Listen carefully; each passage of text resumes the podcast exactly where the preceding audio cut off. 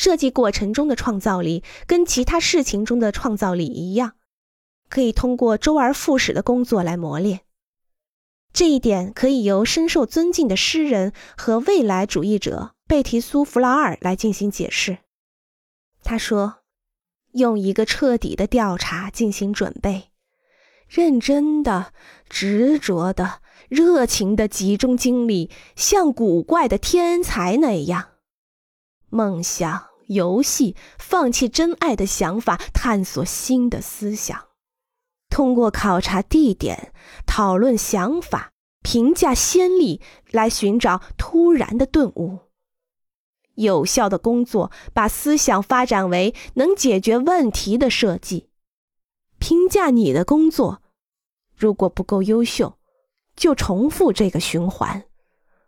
或许需要采用不同的视角，直到达到你所期望的结果。